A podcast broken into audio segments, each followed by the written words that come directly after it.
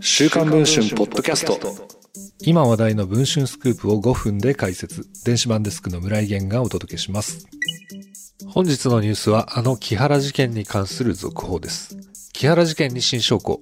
遺族が上申書を警視庁と検察庁に提出していた。死体検案書には覚醒剤の血中濃度や傷の角度。木原誠二前官房副長官の妻 X 子さんの元夫安田種夫さんが開始した木原事件。10月25日には捜査再開を求める遺族の刑事告訴を警視庁が受理。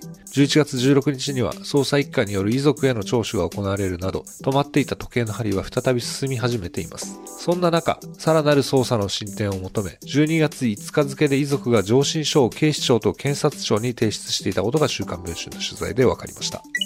遺族は今回、当時の司法解剖に関する資料を保管していた東京大学法医学教室などに依頼し、死亡後に解剖医によって書かれる死体検案書を新たに取得。これをもとに上申書を作成しました。週刊文春の記者は、この死体検案書の内容を確認しています。そこには、種尾さんの体内から検出された覚醒剤の血中濃度や傷の数、角度などについて詳しく記載されていました。種尾さんの父はこのように語っています。この死体検案書は、種尾の死が自殺ではなく他殺という新たな証拠になると思います。上申書の提出で捜査が進展することを願います。一体捜査はどのように進展していくのでしょうか。